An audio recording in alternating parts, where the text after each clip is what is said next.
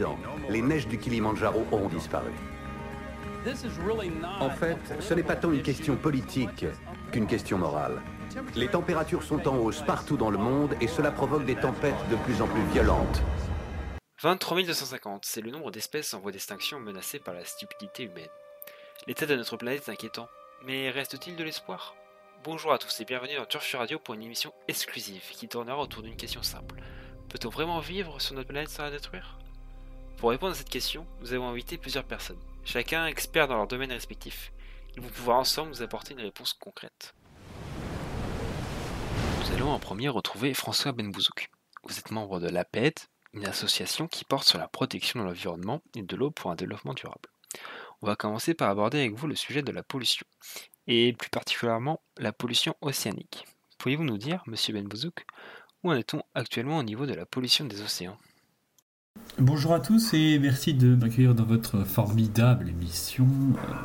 Sur ces 8,3 milliards de tonnes, seulement 9% ont été recyclés et 79% ont été rejetés dans la nature.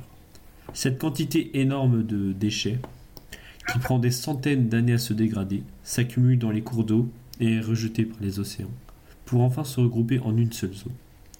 Ce nouvel espace, formé par des quantités démentielles de déchets, a fini avec le temps par former une énorme étendue de plastique en plein, en plein océan Pacifique. On appelle cet espace le septième continent. En effet, ce monstre mesure 3,43 millions de kilomètres carrés, soit un tiers de l'Europe. Il a été formé par les courants océaniques qui forment en ce point un énorme vortex.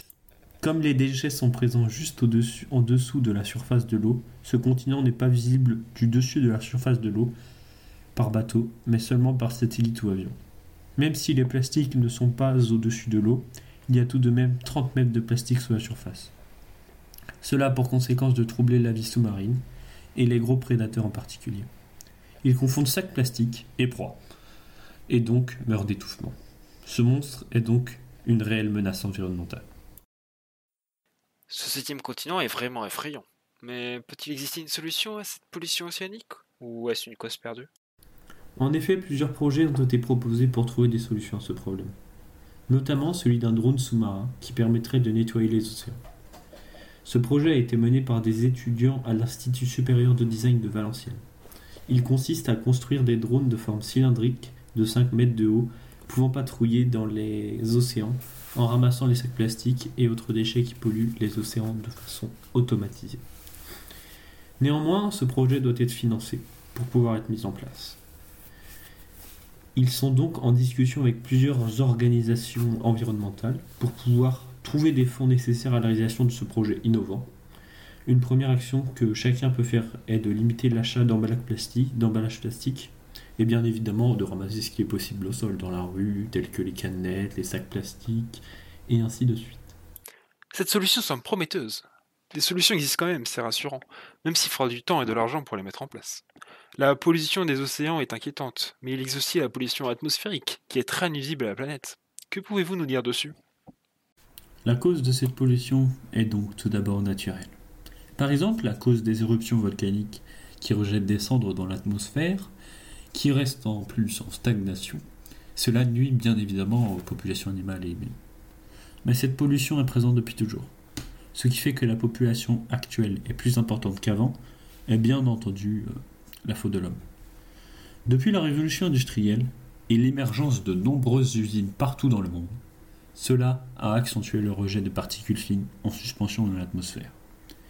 Et ça a eu pour conséquence de dégrader la biodiversité partout dans ces zones.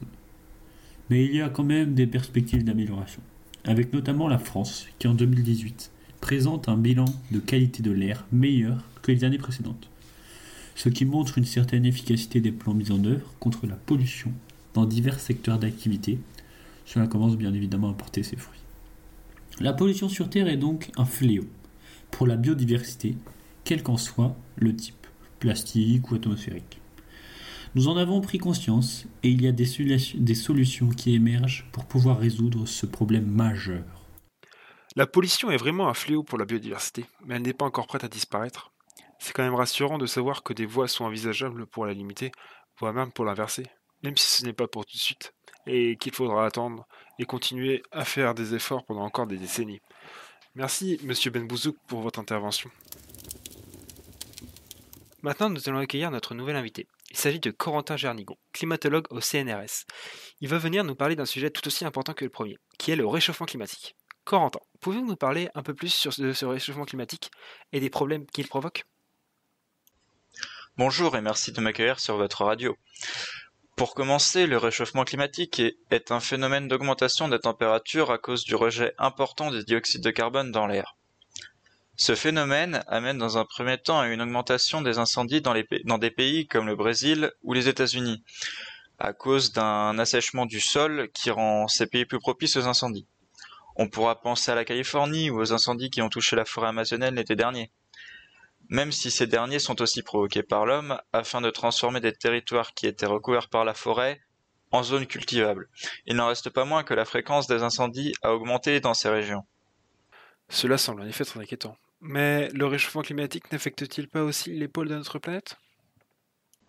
En effet, le réchauffement climatique est la première raison de la fonte des glaces.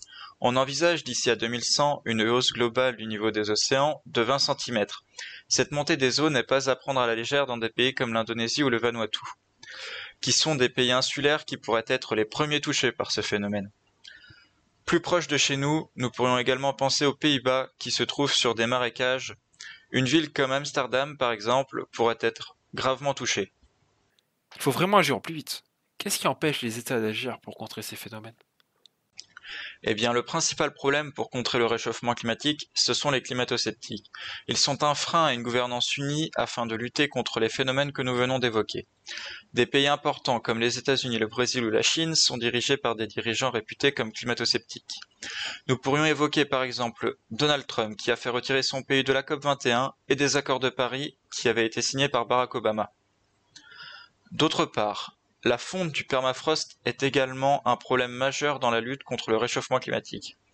D'après plusieurs recherches scientifiques, le sous-sol du permafrost serait en grande partie composé de matière organique contenant de grandes quantités de carbone et de méthane, qui est un gaz à effet de serre très actif dans le cadre du réchauffement climatique. Il nous faut donc trouver des solutions afin de traiter ce dernier. Stopper le réchauffement climatique est vraiment un enjeu qui doit être pris au sérieux maintenant. Si on s'y prend trop tard, on risque de ne plus pouvoir faire grand-chose. Il faut donc agir vite pour éviter le pire et continuer nos efforts. Nous allons maintenant accueillir notre dernier invité pour nous parler de la biodiversité qui est menacée. Il s'agit de Erwan Fondin.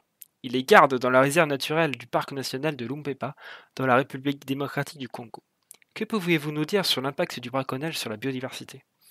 Bonjour à tous et merci de m'accueillir sur votre plateau. Si l'homme continue à agir ainsi, alors oui, nous fonçons tête baissée vers un appauvrissement conséquent de toutes les espèces animales sur Terre. Par exemple, prenons le cas des réserves naturelles africaines ou encore de la faune asiatique.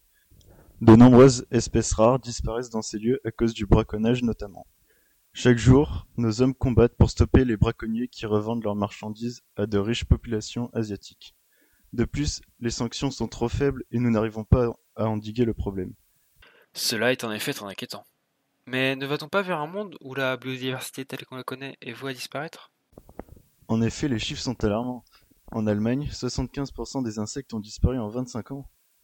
Les insectes sont les premiers touchés, les papillons ont vu leur nombre dans le monde diminuer de moitié à cause des insecticides.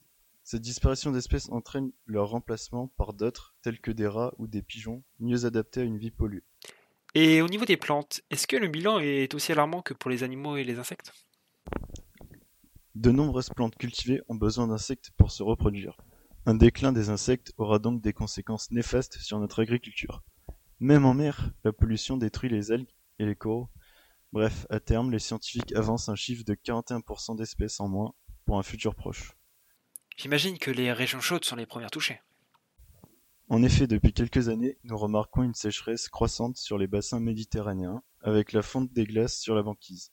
De plus, la rarification des insectes entraîne un dérèglement dans la chaîne alimentaire. La sauvegarde de la biodiversité est tout de même très importante si on veut pouvoir survivre sur le long terme. Sans toute cette biodiversité, la vie que nous menons actuellement ne sera qu'un lointain souvenir. C'est pour cela qu'il faut se battre pour sauvegarder la nature telle qu'on la connaît actuellement. Merci à vous trois d'avoir pu répondre à toutes nos questions et de nous avoir aiguillés sur l'avenir possible de notre planète. Ce qu'il faut retenir, c'est qu'il faut agir maintenant. avant que l'on ne puisse plus faire de retour en arrière et que l'espèce humaine disparaisse à cause de nos actions. Merci à tous d'avoir suivi cette émission. On espère vous retrouver sur l'émission sur les transports de demain, toujours sur Turfu Radio. À bientôt